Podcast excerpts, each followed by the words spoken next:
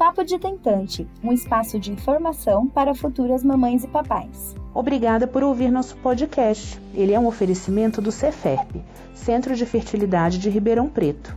Siga o Ceferp nas redes sociais e no YouTube. Envie sua dúvida, comentário e relato para o e-mail papodetentante@ceferp.com.br. O conteúdo desse podcast é meramente informativo e não substitui uma consulta com um médico especialista. Olá, eu sou a doutora Camila Vidal e esse é mais um Papo de Tentante. E agora vem a parte estranha. Não tem doutora Rebeca hoje. hoje a gente vai estar com o doutor Marcelo, embriologista, diretor dos laboratórios do Ceferp. Olá, tudo bem? Como vocês estão? Obrigado pelo convite, doutora Camila. A gente que agradece. O único lado ruim é que quem te conhece sabe que você gosta das imagens e no podcast não tem jeito, né? Pois é, aqui eu não consigo mostrar a imagem, né? Que deixa o pessoal animado, coisas que podem é, ilustrar né, as coisas que a gente faz no laboratório que muita gente não tem, não tem a vivência, né?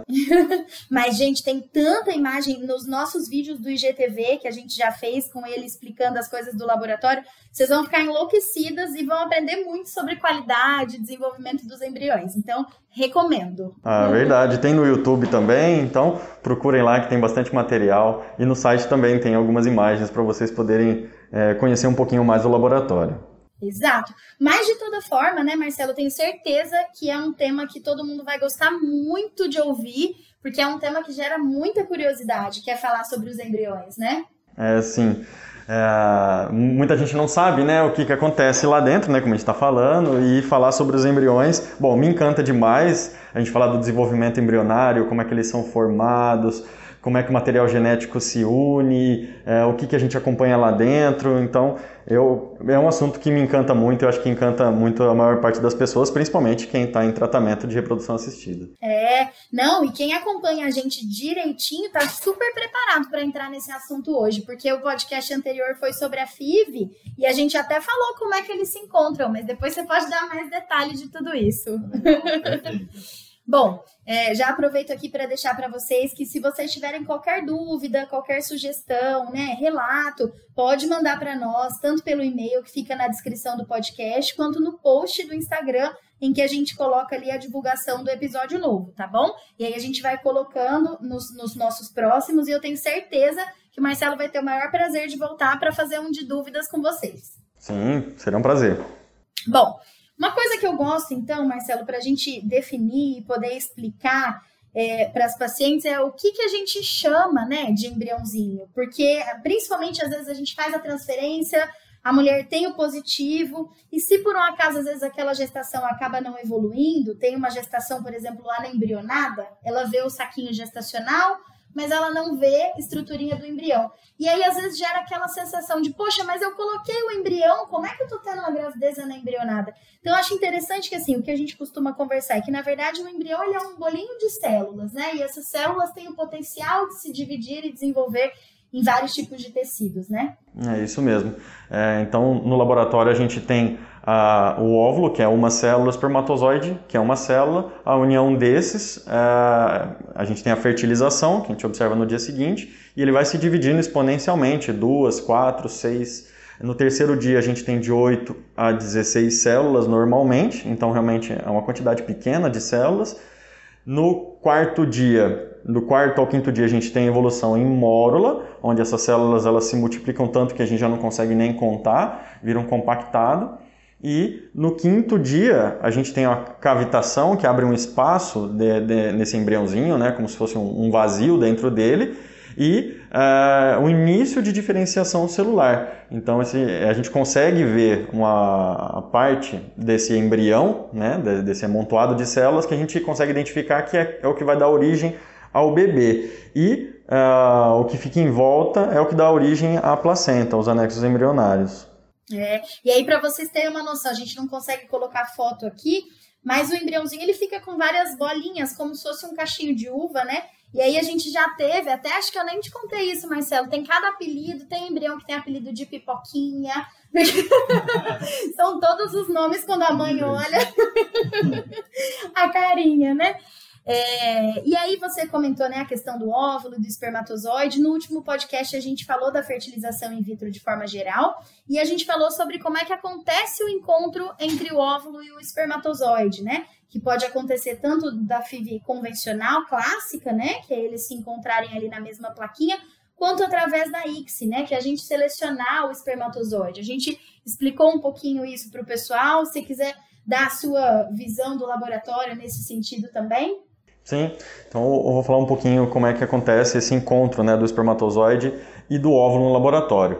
A gente pode, como a doutora falou, uh, ter a FIV clássica, onde a gente pega uma quantidade numerosa de espermatozoides e coloca na plaquinha, numa gota uh, de 50 microlitros normalmente, então uma gotinha pequena, numa placa, uh, do tamanho de uma. Maior que uma moeda de um real, né? um pouquinho maior, aí, talvez o dobro do tamanho de uma moeda a gente monta algumas gotinhas e cobre com um óleo especial. E esse, esses óvulos são colocados ali junto com os espermatozoides. E a gente deixa o espermatozoide encontrar o óvulo, é, degradar as células que ficam em volta, que são as células do cúmulos. Então, os espermatozoides vão se juntando e vão degradando essas células do cúmulos.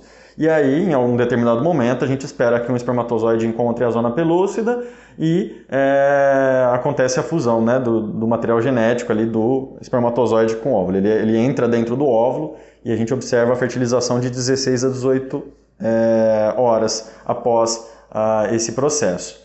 No caso da ICSI, ela é diferente porque a gente já faz a limpeza dessas células do cúmulos é, na lupa, que é um equipamento óptico, a gente utiliza uma enzima e a gente retira essas células que tem em volta do, do óvulo que foi é, captado na punção folicular no centro cirúrgico. E esse óvulo que a gente fala que é limpo, né, ou seja, ele tem, não tem essas células, a gente consegue ver a maturidade dele, se ele está é, pronto para poder fazer a injeção do espermatozoide. E aí, em outro equipamento, que é o microscópio é, invertido, ele tem alguns joysticks que são, a, o, são os injetores, o, o micromanipulador, é como se fosse um grande videogame, né, que tem vários joysticks. Uh, a gente consegue pegar o espermatozoide, né, a gente seleciona o melhor espermatozoide e injeta dentro de óvulo um a um coloca na incubadora também, numa plaquinha como essa, né, coberta com óleo, e aí a gente espera é, também de 16 a 18 horas para ver a fertilização. A diferença entre as duas técnicas é que a ICS ela permite que a gente injete, é, coloque o espermatozoide então, é, individualmente, então a gente pode ter um número reduzido de espermatozoides, e na FIV a gente precisa ter um, uma quantidade considerável na FIV clássica, né, para poder fazer esse processo. Além disso, na ICSI a gente consegue selecionar os espermatozoides é, pela sua morfologia e, e progressão, né, especialmente. E na FIV não, a gente deixa os espermatozoides encontrarem é, o óvulo por si só. É, quem acompanha a gente direitinho tá super orgulhosa de si mesmo, porque vai pensar, eu já sabia disso, que eu ouvi no podcast passado. que um dos principais fatores é a questão dos espermatozoides, né? Que a gente depende da, da qualidade em si, né, dessas características que você comentou, para saber qual seria a melhor técnica, lógico que dentre outros fatores também, né? Uhum. É, e aí você já entrou numa coisa que é, é, gera também bastante preocupação e ansiedade, que aí você já explicou por que, que demora, que você falou assim, olha, depois de 16 a 18 horas a gente vê a fertilização. Às vezes a pessoa faz a coleta de óvulos, né? Então faz, por exemplo, de manhã e à tarde ela já tá, mas e aí? A gente não tem novidade, a gente não, não vai ficar sabendo, né? E demora um tempinho, né? Então uma coisa que eu queria que você falasse é isso. O que, que acontece depois que a gente junta eles? Tem um tempo para esperar para a gente ver se deu certo, né? Exatamente. A gente tem que esperar mesmo o tempo do, da, da, fertilização, então não tem muito o que fazer, né? A gente não consegue dar uma resposta rápida, tem que esperar o material genético unir e o óvulo é, sinalizar, é, esse pré-embriãozinho sinalizar que foi fertilizado ou não. E às vezes a estrutura né, que a gente espera observar, ela demora um pouco mais para aparecer. Então, no caso do, do, dia seguinte, né, da fertilização, a gente tem os pronúcleos, né, principalmente. E às vezes ele não aparece facilmente, então a gente tem que esperar às vezes um pouquinho mais, um pouco menos. Então é no tempo do, do embrião. E eu sei que é difícil, imagino, né? A ansiedade que deve ser de ter a resposta, né? Quantos embriões eu acabei formando e tal, mas não tem como a gente acelerar esse processo. Tem que deixar acontecer, a gente tem que esperar a fertilização e a gente tem que esperar todo o cultivo embrionário aí, que às vezes dura até sete dias, para poder é, ter a resposta final de quantos embriões percorreram toda essa jornada, né? quantos chegaram até o final dessa jornada do cultivo é, in vitro desses embriões. Então, não tem nada que a gente possa fazer, a gente tem que exercitar mesmo a paciência é, para que a gente possa é, ter o resultado final. Já começa a maternidade, né? Exercitando é. a paciência. E até porque às vezes aparecem uns depois também, né? Sim. Tanto que quando a gente vai falar, a gente sempre fala, olha, até o momento fertilizaram tantos. Porque a gente está falando de uma média, né? Mas é. existe de, de, aparecer depois também, né? Sim. E às vezes ele, na verdade, ele pode até adiantar o desenvolvimento. Às vezes não é nem que ele está atrasado. Mas depois que a gente vê o pronúcleo, ele passa por um processo de singamia. Então ele some, os pronúcleos eles somem por um momento até ocorrer a primeira clivagem. Então, nesse processo, às vezes a gente acha que ele não fertilizou, que na verdade é um óvulo que não está fertilizado, mas às vezes ele está adiantado, ele já está um passo à frente e a gente não vê o pronúcleo, a gente não viu na verdade, mas é porque ele está para clivar. Então, é, a gente realmente não dá certeza logo de cara, né? A gente precisa observar por um tempo é, esses embriões. E um, um, fato interessante né, sobre isso, da gente ter que esperar mesmo no laboratório para dar a resposta final, é sobre o conceito de embriões inviáveis. Né? A gente só pode dizer que um embrião é inviável, na verdade, o conceito que a gente adota, que é o mais comum, é de que um embrião inviável é aquele que não progride no desenvolvimento em até 24 horas. Então, muitas vezes, a gente não dá resposta nem de imediato se a gente tem embriões ou não para o processo, porque a gente precisa esperar um tempo de desenvolvimento e ver se ele realmente parou o desenvolvimento dele né, em 24 horas. Aí sim a gente pode falar, não, realmente ele não vai evoluir mais, ele não vai continuar clivando, e aí realmente esse é o conceito de embrião inviável. Excelente. Bom, e aí então, podemos dividir por dias para a gente poder explicar um pouquinho o que, que acontece em cada dia? Que a gente falou até agora, né? Eles se encontraram e aí essas 16 a 18 horas depois veio a fertilização eu gosto só antes da gente entrar nessa questão de dias, né? A gente está falando de dividir por dias porque para nós adultos é mais fácil, né? Mas o embrião não sabe, né? Um dia, dois dias, ele vai contar Sim. em horas, Sim, né? É, e eu costumo falar isso bastante para as pacientes também, porque às vezes gera muita insegurança. Falar assim, poxa, mas eu tô no D5, por que, que eu não tenho meus blastocistos ainda? Porque às vezes não deu nem o tempo em horas, né? Que ele levaria para chegar a blastocisto. Pode ser que a gente vai avaliar mais tarde, pode ser que a gente avalie no sexto dia. Então é importante a gente ter esse cuidado também, né? É sim. É, a fertilização a gente costuma observar no tempo certo, mas como a gente falou, às vezes o embrião ele pode adiantar ou atrasar o seu desenvolvimento. Mas, é, especialmente no D3 ou D5, é, às vezes o, o, terceiro dia, né, não é realmente o terceiro dia, às vezes é o, ainda é o final do segundo dia, por horas, né? Então, realmente, o certo seria contar por horas, mas seria muito complexo, né? muito mais complicado da gente ficar falando em horas. Então, a gente usa, a gente facilita usar os dias, né? Uh, terceiro dia, ou quinto dia, ou sétimo dia, porque facilita para a gente. Mas a gente tem que entender que às vezes não é realmente, uh, é, pode ser o começo do dia, o final do dia, e para o embrião, oito horas uh, faz muita diferença. Né? Sim, a gente simplifica, mas eu só queria deixar claro que isso não pode trazer ansiedade, né? Sim. Porque é uma forma da gente tentar é, explicar melhor, mas não significa necessariamente que está acontecendo alguma coisa errada, né? Bom, então a gente falou, eles se encontraram, então teoricamente o primeiro dia é o dia que a gente vai checar a fertilização, como a gente estava falando, né? Isso. Passou o segundo dia, então é um embriãozinho de D2? Isso, é um embrião de D2. Esse embrião a gente espera que esteja clivando aí de duas a quatro células normalmente. Perfeito.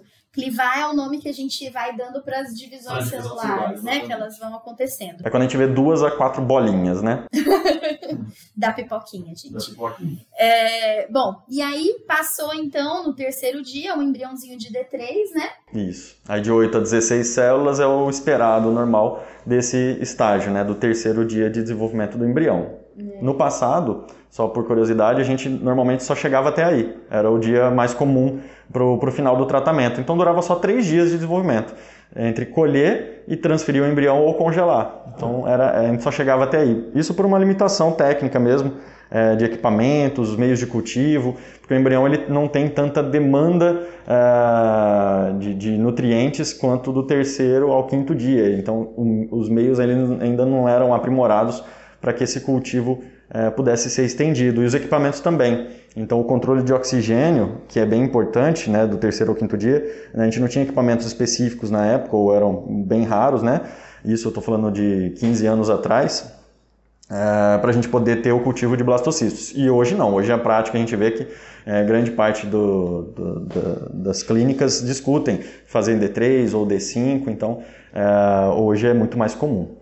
Excelente. Isso é uma coisa que eu acho que muitas pessoas não sabem, né? Que o cultivo é diferente, que o embriãozinho requer é, várias condições diferentes, né? Por isso que, bom, imagino que hoje em dia não seja mais assim, mas no passado não eram todas as clínicas que conseguiriam cultivar até blastocisto. Não, não. Na verdade, é, como eu falei, há 15 anos atrás, acho que grande parte das clínicas não tinham ainda um laboratório estruturado para cultivo de blastocisto. E tem uma outra, uma outra colocação que é a qualidade, o controle de qualidade do laboratório.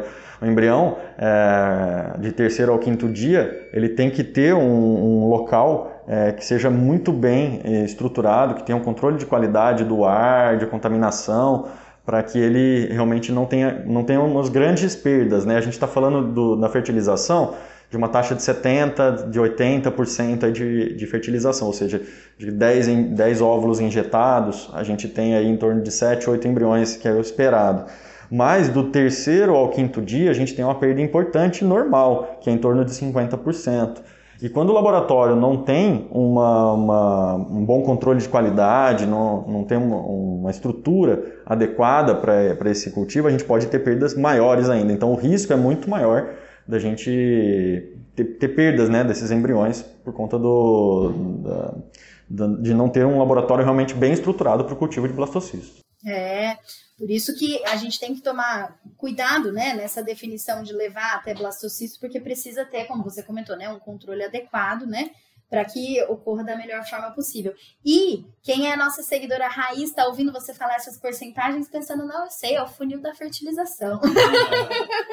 e se você não conhece, a gente postou até no Instagram também, com todas essas, bem, bem didático, né, com todas essas porcentagens, porque realmente Hoje eu atendi uma, uma paciente na consulta e ela comentou, ela falou assim, eu não sabia, eu comecei meu tratamento com seis folículos, pensei, uai, gente, a gente engravida com um, seis é mais do que suficiente. É. E no final ela chegou com um blastocista. Ela falou, depois eu fui entender, mas até lá... e a gente entrar no tratamento sabendo, né, o que a gente vai encontrar, o que a gente vai esperar, torna o processo mais tranquilo, né? É Bom, então falamos um pouquinho do segundo dia, no terceiro dia... O quarto dia ele vai estar ali numa transição, né, para chegar até blastocisto? Isso, ele costuma atingir o estágio de mórula, que a gente chama, que é um compactado de células. Então ele cliva ao ponto dele ter um, uma boa quantidade de células que a gente não consegue nem contar. Uhum. E aí chegou no famigerado estágio de blastocisto. Ele não necessariamente é no quinto dia, né, Marcelo? Não necessariamente é no quinto dia. Normalmente quinto dia, mas às vezes ele pode chegar ao sexto, é, chegar no sexto ou no sétimo dia até. É, isso a gente é, sabe muito bem e a gente muitas vezes tem que respeitar esse tempo, né, em especial para realização da biópsia embrionária. Porque para a biópsia a gente precisa que o embrião tenha uh, um bom desenvolvimento do blastocisto, ele tem que estar tá bem expandido é, e a gente precisa que tenha uma eclosão, né, que a gente chama que é uh, sair um pedacinho, da, um pouquinho dessas células do trofectoderma, que são as células que vão dar origem à placenta, para a gente poder pegar um pouco dessas células, né, com esse mesmo equipamento que a gente usa para injeção, só que a gente troca uh, os, as, as pontas, né, que são na verdade as agulhas, para que a gente possa pegar um pouquinho dessas células. A gente usa também um laser para poder romper a, a, zona pelúcida, que é a casquinha né, desse embrião, que é originária do óvulo. Então a gente pega um pouquinho dessas células e para que a gente possa selecionar essas células, a gente tem que deixar e respeitar o desenvolvimento desse blastocisto para ele poder chegar nesse estágio adequado. E muitas vezes ele não é no quinto dia que ele chega, às vezes é no sexto, em alguns casos até no sétimo dia. Perfeito. Bom, então acho que já deu para a gente ter uma, uma noção, né, do que, que o embriãozinho vai passando no laboratório, de quais são as particularidades, né? É, e o que a gente mais discute, é interessante a gente conhecer, lógico, né, todas essas etapas do desenvolvimento, mas a gente discute muito os estágios onde a gente vai transferir ou congelar o embriãozinho, né? Que são principalmente no estágio de clivagem ali, né, entre o segundo e o terceiro dia, ou no estágio de blastocisto, né? Que é entre ali o quinto e o sétimo dia, como você comentou. E aí eu vou te fazer a pergunta de um milhão de reais da reprodução humana. Tem algum que é melhor? D3 blastocisto? Então, é, é a dúvida que todo mundo tem, né? É. Todo mundo quer discutir se é D3, D5, qual que é o melhor. Ah, então, eu acompanhei né, esse processo na, da, no, dentro do laboratório da, do desenvolvimento das clínicas, né, da, do cultivo em D3, então eu lembro muito bem que o pessoal discutia muito e saiu em todo o congresso tinha D3 ou D5 e se discutia, né? Então, não, eu, eu sou só D3, então tinha laboratórios que só defendiam D3. Tinha laboratórios que já defendiam, já não, agora é 100% D5, eu não faço, não faço mais transferência em D3. E, e a gente sabe muito bem né, que é, a proposta ela pode ser conversada, né, pode ser compartilhada com o casal. É, tem que, é, é, a depender da expectativa né, da, de quem está passando pelo processo de fertilização in vitro. Então há uma individualização dessa decisão, né? A gente precisa entender o que, que o casal está esperando e tem que ser discutido com o, o seu médico, né, a clínica do qual está passando o processo. Uh, se a gente for falar em resultado de gravidez, uh, por transferência embrionária, o, a transferência de blastocisto ela é maior. Então, o embrião que já avançou mais no seu estágio uh, de desenvolvimento, ele já passou pelo crivo, né, do, do D3 ao D5. Como eu falei, tem-se uma perda natural de embriões eh, de D3 a D5. Então, se a gente vai transferir blastocito, a gente já sabe que ele passou por esse estágio. Então, por transferência embrionária, o resultado é maior para esses embriões que chegaram em blastocisto. Perfeito. Bom, é, a gente está falando muito sobre isso, né? Eu te fiz essa pergunta e aí eu, eu mesma já fui pensando aqui na resposta e eu já lembrei quantas vezes eu respondi isso na live. Quem acompanha a live sabe. D3 ou blast, o que, que, é melhor? Depende. Para tudo eu respondo depende nas lives. Doutora, uhum. posso fazer isso? Posso fazer aquilo? Depende. Porque realmente, né, a gente é, tem que tomar muito cuidado de colocar todo mundo na mesma caixinha, né? Todo mundo da mesma idade, todo mundo. Não é porque você tem um conhecido, uma conhecida, né, que engravidou de um jeito, que engravidou de outro jeito. Gente, a gente vai ver gente que engravidou com D3, com blastocisto, que fez repouso depois, que não fez repouso depois, não é? Que, enfim, que usou esse remédio, que usou aquele outro remédio. Então a gente tem que considerar as particularidades realmente, né? É, e é exatamente o que você comentou, falando um pouquinho da parte clínica, né? Dessa questão de ah, escolher D3, escolher o blastocisto. É, o blastocisto, ele já chegou, né, um pouquinho mais evoluído, então ele passa por essa, essa peneirinha, né, que geralmente gira em torno de 50%. É, eu até ia comentar, quando a gente fala essas porcentagens, a gente está falando média, né? E como toda média, vai ter gente que vai estar tá abaixo dela, vai ter gente que vai estar tá acima, né? Então a gente também não pode fazer essa continha, falar, deixa eu olhar aqui os meus para ver se foi exatamente assim, porque até você mesmo pode ter um ciclo que vai estar tá abaixo, outro ciclo que vai estar tá acima, você vai estar tá na média, né? Então não, não tem como a gente ser rigoroso com relação a isso. Mas entrando né, nessa parte clínica do D3 ou blastocisto, como o blastocisto ele passou por essa peneirinha, teoricamente a gente sabe que a gente pode esperar mais desse embriãozinho, né? E aí é por isso que na transferência a gente pode estar falando em taxas maiores. Mas um exemplo que é bem interessante é se a gente for pensar assim, olha, o mesmo ciclo, se a gente transferir os mesmos embriões, todos eles em D3, ou levar eles para blastocisto e transferir eles em blastocisto, são os mesmos bebês, né? São as mesmas cargas genéticas, né? Então, o que, que muda? Muda que em blastocisto a gente tinha menos embriões. E se a gente fez menos transferências, por transferência, a taxa foi maior, né? Agora, se a gente tinha em D3 mais embriões, a gente passou por mais tentativas, mas as chances cumulativas foram as mesmas, né? É, e eu gosto de falar bastante isso porque parece que existe uma tendência muito grande de falar muito em blastocisto, né? Lógico que ele tem as suas vantagens fantásticas, né? mas a gente não pode esquecer de individualizar, né? Às vezes a gente não pode olhar e falar assim, ah, mas eu não engravidei porque eu não transferi em D3. Na verdade, esse embriãozinho foi exposto à melhor incubadora possível, que era o seu útero, né? E ele tinha, teve o seu potencial testado e oferecido, né? Exatamente. Gente, é, lembrando aqui que um dos meus textos preferidos do blog é sobre D3 e blastocisto. porque ajuda a gente a entender, é um assunto bem complexo realmente, né? O nosso objetivo aqui é, é trazer em linhas mais gerais, explicar tudo isso para vocês, mas vão dando uma pesquisada, lendo com calma, mas sem nunca deixar de conversar com quem está te acompanhando, fazendo o tratamento, né? É, a equipe vai saber o que vai ser mais apropriado para o seu caso, né? Bom, é, você quer comentar mais alguma coisa sobre esses estágios? Não, acho que não tenho mais nada para colocar. Só eu particularmente gosto muito de ver os blastocistos em desenvolvimento, né? Porque ele chega no máximo da, do, do, do, seu potencial. É o mais, é o, é o estágio que a gente mais pode chegar perto né, da, do, do, do, máximo do desenvolvimento in vitro. Se a gente pudesse formar bebezinhos dentro do laboratório, seria maravilhoso, seria bem melhor. Então eu gosto de ver, é, a gente gosta de acompanhar, e outra, é um ótimo preditor da qualidade né, do, do, do laboratório, então a gente usa também como um bom indicador a formação de blastocistos. Né? A gente acompanha de perto para a gente saber se está tudo realmente acontecendo da melhor forma. Mas é, para resultado de gravidez, né, para cada tratamento, realmente isso que a doutora Camila colocou, é, tem que ser discutido, né, cada caso. Então, é, pensando num cenário em que a paciente às vezes tem dois embriões em terceiro dia, qual seria o melhor lugar para ele crescer? Realmente, apesar do laboratório ter todo um controle, da gente ter segurança do desenvolvimento desse embrião, mas muitas vezes a melhor proposta é realmente colocar dentro do útero da, da mãe, né, que ali seria o melhor lugar para ele desenvolver. É, então, da, da, minha parte é isso. É, você comentando isso me fez lembrar uma coisa que a gente precisa pensar também no aspecto emocional, né? O tratamento, seja ele fertilização, qual for, né? Mas é, os tratamentos de reprodução, de uma forma geral, trazem consigo um grau de ansiedade muito alto, né?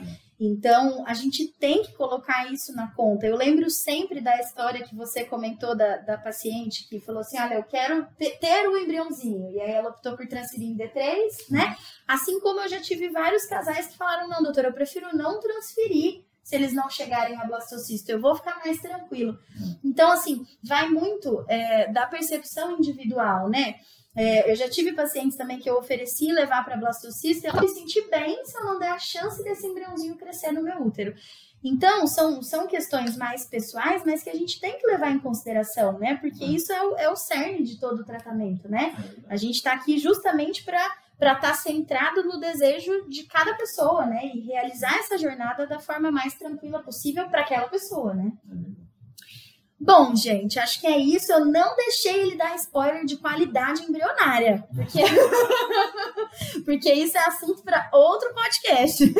É, esse é um fator grande, de grande importância na decisão da transferência embrionária, né? A gente está falando só de D3 e D5, mas você pode comparar também, às vezes um D3 de ótima qualidade, ele pode ser muito melhor para uma transferência do que às vezes um D5 de péssima qualidade. Pois é, mas você viu que eu fragmentei o assunto para você ter que voltar várias vezes, né? Tem a fresco e congelado.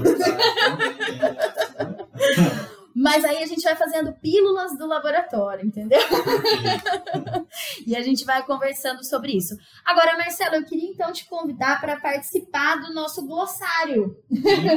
O glossário, então, é um momento onde a gente fala sobre um tema da reprodução humana de uma forma simples, para que a pessoa possa entender o que, que essa expressão, o que, que essa palavra significa. Uhum. E o tema de hoje do glossário é muito chique, que é até em inglês. é o Assisted Hatching. Muito bem. Então, o Assisted Hatching é um, é um rompimento assistido da zona pelúcida, né? Eu falei um pouquinho aqui no, no estágio de blastocisto, ele, o hatching ele acontece de forma natural, todo mundo aqui passou por um hatching embrionário, né? Porque a zona pelúcida é originária do óvulo, então eu não tenho imagens para mostrar aqui, vocês vão conseguir ver, mas entrem lá no Google, joga óvulo, que vocês vão ver que tem uma casquinha por fora que é a zona pelúcida. E o embrião ele vai crescendo, né, ali dentro dessa zona pelúcida até o momento que ele precisa sair para ele poder implantar, né? Então ele vai forçando essa, essa zona pelúcida e em algum momento ele consegue romper. Ela vai ficando mais fina e o embrião vai crescendo até ela romper essa, essa casquinha. Esse é o normal do embrião. E depois ele, é, o normal seria implantar no endométrio. Ele precisa sair dessa zona pelúcida. No laboratório, a gente promove esse hatching muitas vezes, né? A gente faz ele de forma assistida. Esse é o assisted hatching. E por que, que a gente faz isso? Na biópsia embrionária, por exemplo, a gente faz esse, esse, essa técnica porque eu preciso que essas células saiam, né? Eu preciso pegar as células de dentro desse embrião. Então eu promovo esse, esse rompimento e ele pode ser feito através de enzima, ele pode ser feito mecanicamente por uma agulha ou ele pode ser feito através do laser. E tem outros benefícios também. Então, embriões que é, provenientes de congelamento, algumas vezes eles têm um espessamento da zona pelúcida. Então, a gente promove o hatching. E também óvulos é, de mulheres com idade avançada. Eles também podem ter um enrijecimento do, é, da zona pelúcida. Então, a gente realiza o hatching é, assistido para poder favorecer a saída desse embrião e não dificultar a implantação. Maravilhoso, gente. Você comentou, né? Todos nós passamos pelo hatching e eu acho tão fantástico a gente pensar, né? Eu tive um professor brilhante, ele falava: olha, todos nós somos um sucesso reprodutivo, né? Sim. Tinham tantos espermatozoides, tinha que acontecer o encontro do óvulo, passar por essas etapas, ter o hatch, implantar e a gente tá aqui. Verdade, nós somos blastocistas de sucesso. todo mundo aqui já passou. E todo mundo já foi D3, hein? Todo mundo já foi D3 também. Né? Vamos defendendo duas categorias. Né? Bom. É isso, gente. Queria muito, Marcelo, agradecer a sua participação. Eu sei que vocês estão sentindo falta da doutora Rebeca. Ela não desistiu do podcast, gente. Ela só não pôde estar aqui hoje, mas o Marcelo está aqui de forma brilhante, contribuindo para esse assunto muito interessante. Espero que vocês tenham gostado. E a gente, você vai ter que voltar agora. Não, não, não, eu agradeço. Estou muito contente com o convite. Bom, gente, espero que vocês tenham gostado mais uma vez. A gente se vê para falar. A gente se vê, não, a gente se ouve nos próximos podcasts para falar sobre esse universo aí da fertilização in vitro e entrar em detalhes ainda mais específicos aí dos tratamentos. Um abraço! Um abraço, tchau. Papo de Tentante, um espaço de informação para futuras mamães e papais. Obrigada por ouvir nosso podcast. Ele é um oferecimento do Ceferp, Centro de Fertilidade de Ribeirão Preto. Siga o Ceferp nas redes sociais e no YouTube. Envie sua dúvida, comentário e relato para o e-mail papodetentante@ceferp.com.br. O conteúdo desse podcast é meramente informativo e não substitui uma consulta com um médico especialista.